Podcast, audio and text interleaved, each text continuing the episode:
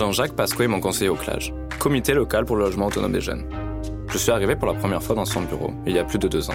C'est lui qui est responsable du dispositif Insère-toi au sein de l'association. En grande difficulté pour me loger à ce moment-là, le Covid n'aidant pas les choses, il a mis tout en œuvre pour que j'obtienne une place dans un FJT au plus vite. Il nous a aidé à contacter les personnes que vous allez entendre dans les autres épisodes. Quasiment toutes les personnes avec lesquelles nous nous sommes entretenus nous ont parlé de lui.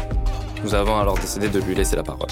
Qui mieux que lui pour expliquer le dispositif Insère-toi Allô Allô Allô T'es arrivé De quoi C'est ça. Ouais, mais ça a l'air compliqué. Ouais, je vois ce que tu veux dire. Ça m'intéresse pas. Mais c'est bien, en vrai, c'est aussi une idée, hein. Bah ouais, ouais. Mais bien sûr. Non, je crois pas. Ah, tiens, en bas Écoute, je te passe le code et ensuite il y a une porte.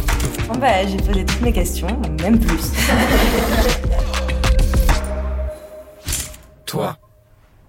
Donc, moi, je m'appelle Jean-Jacques Pasco, je suis conseiller logement au Clash de Paris depuis euh, deux ans et demi et depuis euh, un an, un an et demi, responsable du dispositif Insère-toi. Je suis travailleur social de formation. Je viens d'un milieu assez populaire, euh, qui est un peu baigné en fait dans certaines problématiques sociales. Donc je pense que je me suis senti un peu crédible et légitime de pouvoir faire ce métier peut-être. Ensuite j'ai eu un aspect un peu plus militant quand j'étais à l'université. Pour l'égalité des chances, euh, des droits, etc. Donc je pense que je voulais un métier qui euh, unisse un peu tout ça et qui soit très concret dans l'aide que je peux apporter euh, à des publics en difficulté. Aider à résoudre des, des situations problématiques ou juste d'informer pour que les gens aient, on va dire, les informations, les ressources nécessaires pour pouvoir devenir autonome. Plutôt dans l'action, je suis plus dans le concret que l'abstrait, je pense. Alors le CLAGE, c'est une association euh, qui existe depuis plus de 20 ans maintenant. Je crois que c'est 2000-2002 que ça existait. C'est un peu dans tout le territoire français. Chaque ville a un peu son CLAGE.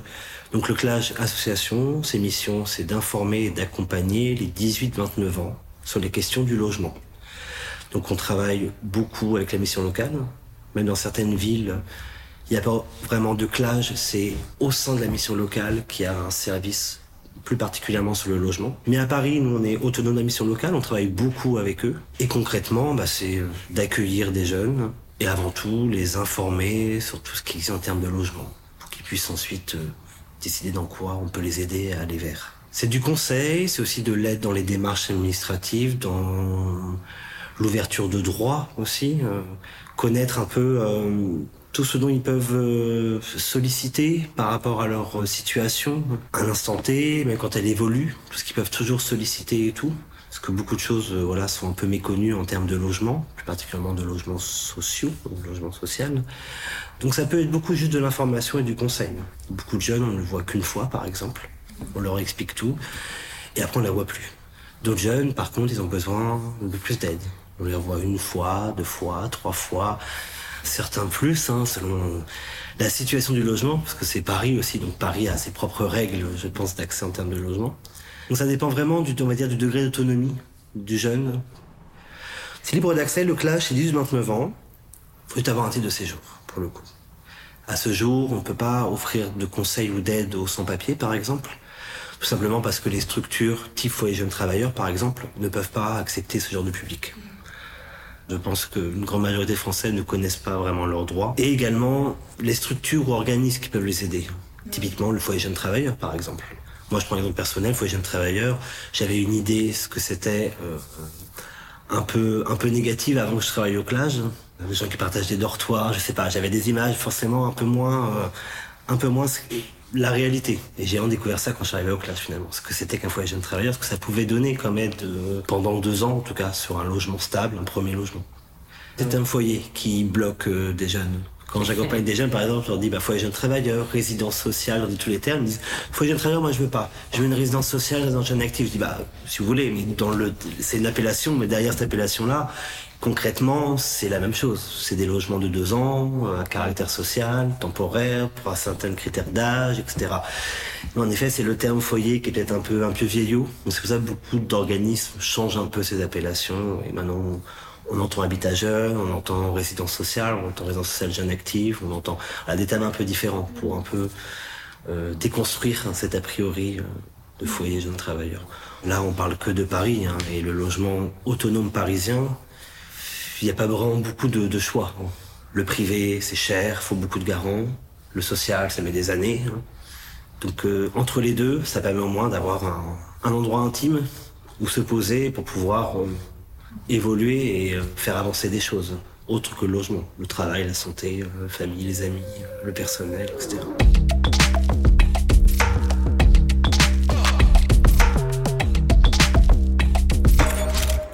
public est très large, hein. tout dépend si on parle du clash en tant tel ou dispositif insertoire j'ai pas forcément les statistiques, on va dire, en tête, mais disons que quand même, c'est quand même un public qui a ou qui a pu avoir des difficultés par rapport au passé. En effet, il y a le passé demandeur d'asile, par exemple. Pensez à ça. Dès qu'il est réfugié, bah, il tombe dans le droit commun, donc il peut, sauf qu'il n'a pas de ressources personnelles, familiales, amicales sur place. Donc en effet, euh, il va vers l'associatif pour pouvoir être aidé justement et connaître ses droits. Il y a aussi beaucoup de jeunes qui ont été placés quand ils étaient adolescents. Euh, ils arrivent dans la vie d'adulte ils ont pu euh, l'aide ou euh, l'accompagnement lorsqu'ils étaient en contrat jeune majeur, donc ils tombent un peu en autonomie, tout ça. Donc aussi, pas tous, mais une partie aussi n'ont pas forcément de ressources parentales, familiales qui puissent les aider. Donc encore besoin d'avoir au moins un appui, une aide, euh, une entité, une association, une personne vers qui aller quand on, ils ont des questions ou des interrogations. ou alors aussi des jeunes qui n'ont pas de parcours d'asile, pas de parcours eux, mais qui sont en rupture familiale, qui euh, suite à des disputes, des tensions euh, par rapport à leur choix de vie personnel, etc., sont euh, soit mis dehors ou alors ont des grosses tensions avec les parents. Et donc ne peuvent pas vraiment y rester. Hein. donc ont besoin également d'un tremplin, quelque chose pour pouvoir s'extirper, on va dire, d'un milieu qui les aide pas, pour pouvoir devenir autonome et là, pour le coup, faire ses choix. Insertois, ça existe depuis 2017, donc d'abord de manière expérimentale, ça n'avait pas de nom, ça s'appelait Projet Expérimental d'ailleurs. Ça a été inventé par l'impulsion de deux personnes, hein. je vais les citer, parce que je travaille avec elles et elles sont quand même euh, carrées, et c'est quand même grâce un peu à elles quand même que ça existe. Hein. Euh, Isabelle Cherton, vous avez peut-être rencontré, la mission locale, et euh, Martine Chastre, la présidente du CLAGE, qui depuis des années et des années voulait créer un dispositif qui permet d'accélérer, de faciliter l'entrée dans un premier logement à des jeunes accompagné par la mission locale, aux portes de l'emploi, justement. Proche de l'emploi dans une démarche professionnelle, pour vraiment allier les deux. Pour permettre à un jeune de, bah, entre guillemets, on lui promet une place de logement, entre guillemets, bien sûr, euh, et il peut se concentrer sur ses démarches professionnelles, aller au fond de son projet, une formation, trouver un travail, pour que les deux vraiment se rejoignent et qu'il puisse euh, baisser son premier logement tout en évoluant de manière professionnelle. Donc c'est pour des 18-25 ans, donc euh, en très grande majorité orientés, accompagnés par la mission locale de Paris. En fait, on, crée ce qu'on appelle des sessions d'ateliers. Donc on crée un groupe de jeunes, 10-15 jeunes, qui sont intéressés par vivre dans un foyer jeune travailleur, qui sont prêts à payer un premier loyer, et euh, qui sont prêts à s'impliquer, euh, à participer dans trois ateliers pédagogiques sur le logement, le logement social, le budget, les différentes aides démarches à mettre en place et la visite d'un foyer jeune travailleur pour voir à quoi ça peut ressembler. Quand les jeunes ont fait les trois ateliers, on fait un bilan individuel hein, pour savoir si ça leur plaît, s'ils sont sûrs ce que c'est qu'un foyer, s'ils sont vraiment en accord avec la vie dans un foyer, les activités, règlements, etc. Ça, c'est dans le foyer, il faut tout prendre. Il n'y a pas des choses qu'on peut mettre de côté. Et on, on présente leur dossier à différents partenaires pour qu'ils trouvent une place rapidement au sein d'un foyer. Et après leur entrée, ils bénéficient de deux choses. D'une subvention qu'on appelle une sécurisation budgétaire qui leur permet d'avoir un loyer beaucoup plus petit à payer pour les premiers mois de loyer. Le temps que les aides de la CAF, différentes aides liées au logement se mettent en place. Ça peut prendre un, deux, trois mois, toutes ces aides débloquées. pour éviter qu'un jeune soit en grande difficulté budgétaire, il y a cette sécurisation budgétaire qui est importante à l'entrée dans le logement.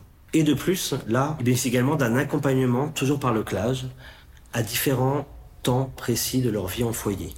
Un premier temps, trois mois après leur rentrée en foyer, pour voir si la vie en foyer leur plaît, si c'était pas peut-être euh, prématuré leur entrée en foyer, peut-être que finalement un logement n'était pas prêt et, peut-être plus les orienter vers un centre d'hébergement ou alors euh, voilà ce genre de choses qu'on analyse individuellement. Un rendez-vous à neuf mois, ça fait quasiment un an, pour déjà qu'ils commencent à réfléchir, on va dire, à où est-ce qu'ils vont aller après.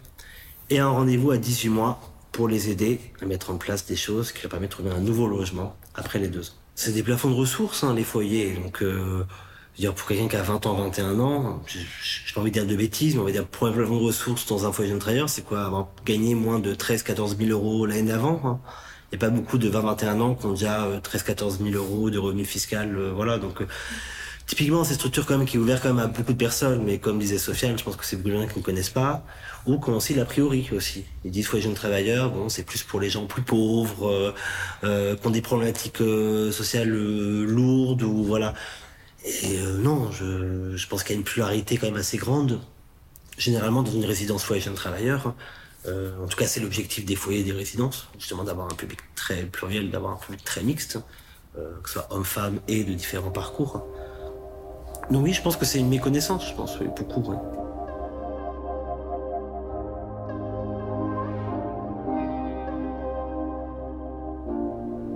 Beaucoup de jeunes en fait connaissent la mission locale. C'est quand même euh, une situation assez connue. Et donc beaucoup de jeunes, même s'ils ont un travail, une formation, ils vont aller vers la mission locale. Ils disent, je veux un logement parce que bah c'est 25 ans. Donc euh, voilà, c'est je pense c'est euh, là où je dois aller pour avoir des informations. Donc beaucoup viennent nous voir. Et c'est vrai que la mission locale nous connaissent bien, nous en avons beaucoup. On fait également beaucoup d'ateliers collectifs sur le droit, comment se loger à la mission locale.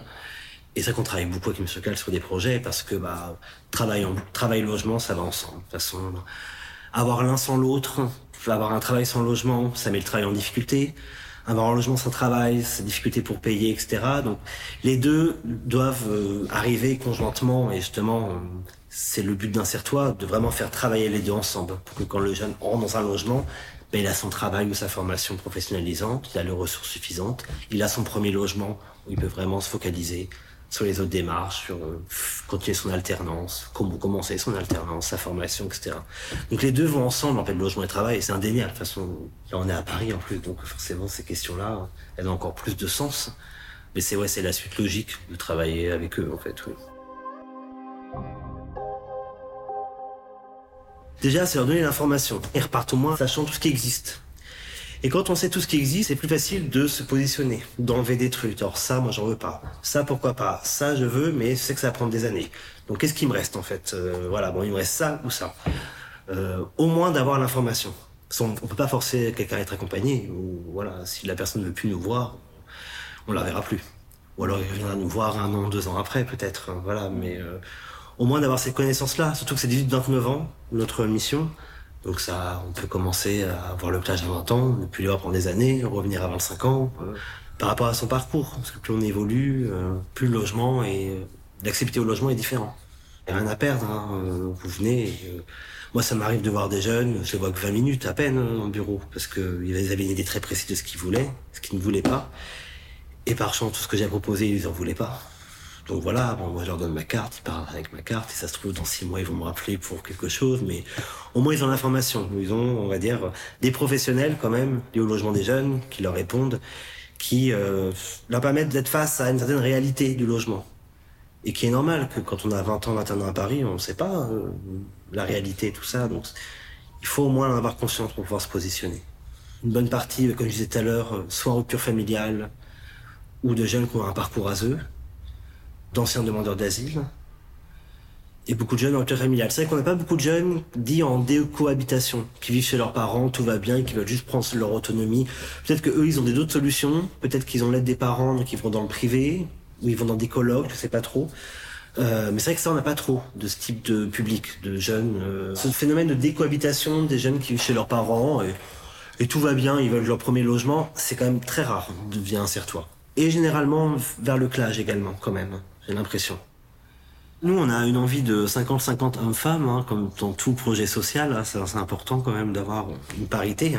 Mais c'est vrai que pour l'instant, on va dire est plus à 60-65 hommes et 30-30-35 femmes. Pourquoi? Alors ça, c'est euh, les réponses, ça peut être multiple. J'ai pas forcément la réponse. Peut-être parce que les hommes sont plus isolés, sont moins un peu pris en charge dans des centres d'hébergement euh, que des femmes, souvent. Nous, on souffre justement pour augmenter la part de femmes à, prendre des femmes enceintes, qui sont dans une voie professionnelle. Hein. C'est quand on a quelques-unes qui sont en CDI, en apprentissage, euh, qui sont enceintes, un, un bébé, pour pouvoir les inclure dans ce projet, parce qu'elles ont toutes leur place en fait. C'est des places animaux et parentales dans les foyers, donc finalement ça arrange tout le monde. Hein, euh, pour permettre en effet une parité.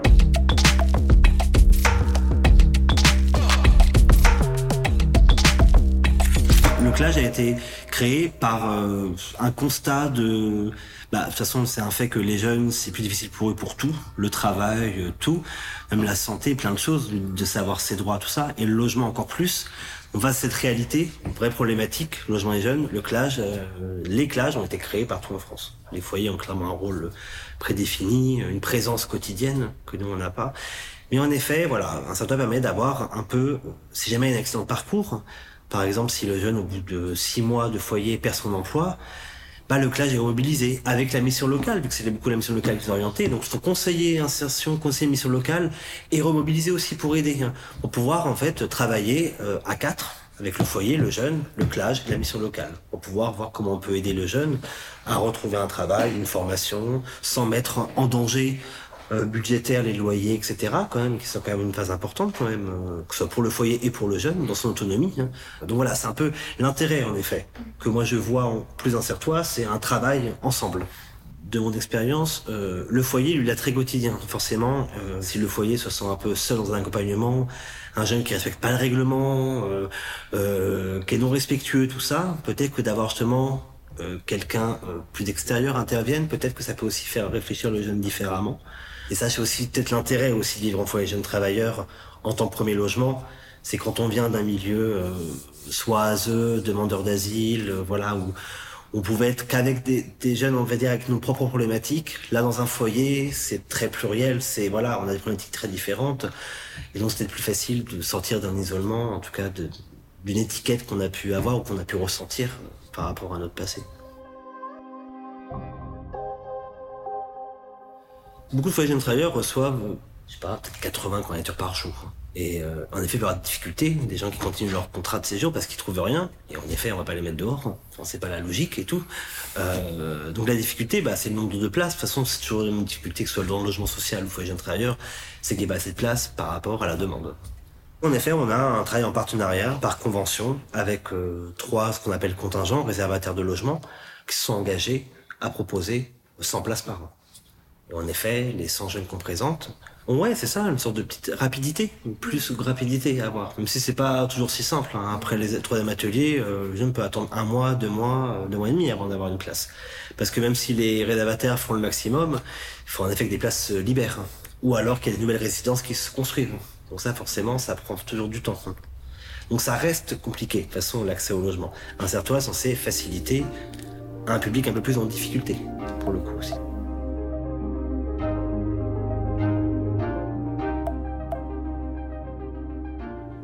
Des réponses concrètes, c'est pas forcément évident à avoir parce que voilà, nous on est des employés, on est euh, la petite main du social quoi. Donc il y a au moins une chose qu'on peut faire, c'est au moins recevoir en bienveillance. Au moins la personne on l'a rassurée, on essaie de l'informer en toute bienveillance. Et en effet, créer quelque chose qui permet euh, de, si jamais il y a un problème un jour, d'avoir quelqu'un à qui voir, qui peut-être cette personne ne pourra pas donner une solution concrète, au moins sera là pour l'écouter et donner le maximum d'informations et l'aider à prendre ses décisions en fait de vie d'adulte. J'essaie de maximum disponible quand quelqu'un m'appelle. Surtout s'il répond aux questions, ou les rassurer sur des droits, des choses comme ça. Mais quand même, une grande majorité, euh, non, ils vivent leur vie, hein. Ils vivent leur vie. Euh, je pense que pour le coup, comme c'est des jeunes qui ont déjà eu dans leur adolescence, euh, vie d'adulte, un accompagnement social d'ailleurs assez lourd, peut-être justement ils veulent un peu se libérer de ça. Tout le fait que moi j'essaie de pas trop être sur leur dos, me voir pas du tout, mais en effet qui m'appellent, qui m'informent s'il y a besoin. Je sais pas si j'aurai une réponse précise à leur donner, mais au moins je pourrais les écouter, sans critiquer euh, les travailleurs sociaux, parce que bon, on est tous humains et dans le travail social, on a beaucoup de travail, et des fois ça bouscule notre patience. Et euh, moi, je serais un des premiers à dire ça, parce que je manque vraiment de patience, mais mais c'est vrai que ça peut en effet dégoûter. Je dis, bah non, mais j'ai une expérience horrible, on t'envoie un tel, un tel, j'ai pas retourné dans une association qui va m'aider, parce que voilà. En effet, il y a des jeunes qui, qui n'osent pas et donc euh, sont isolés à cause de ça. Ouais. Faut, faut faire avec ce qu'on a en fait et pas trop se donner non plus. Faire la part des choses, couper les, couper euh, après le travail, mais c'est pas évident parce qu'on a quand même des choses dans notre tête quoi. Et même quand je travaille pas, j'ai quand même quelques dossiers, quelques situations dans ma tête quand même qui euh, essaient de faire ça, mais en même temps, je sais pas si c'est vraiment possible de totalement couper le travail. Être patient parce que des fois on aide et le jeune s'auto-sabote par exemple on fait plein de choses en place, on trouve quelque chose, mais il se rend pas au entretien. Puis il rappelle trois semaines après, là je suis vraiment dans la merde, oui mais pourquoi vous êtes pas allé, tout ça? Donc des fois, ça peut être prenant en fait, parce qu'on met beaucoup de choses en place et ne pas prendre personnellement. Qu'en effet, le jeune ne veut pas en fait ce qu'on lui propose, ne pas prendre ça personnellement. En. C'est qu'en effet, les gens sont autonomes, adultes, donc ils prennent leurs décisions. Il faut bien qu'ils aient conscience des conséquences des décisions qu'ils prennent en fait. Le temps que ça va prendre après pour avoir autre chose et tout. Merci à toutes les personnes qui nous ont fait confiance et qui se sont confiées à nous ces derniers mois. Toi est une série MKTB et Contreplaqué, réalisée par Léa Razi, Théophile Massard et Bérénice Rebuffa. Propos recueillis et édito par Léa Razi, Sofiane Vincent et Bérénice Rebuffa. Montage et mixage par Théophile Massard. Musique par Tando Musique. Photographie par Sofiane Vincent. Visuel par Jordan Bellin. Nous remercions également la CAF de Paris, la LJT, la mission locale, les mairies du 20e et du 11e arrondissement de Paris et le CLAGE qui nous ont aidés à réaliser ce projet. Merci également à Visiter Pyrénées qui nous a accueillis pour ces entretiens. Toi.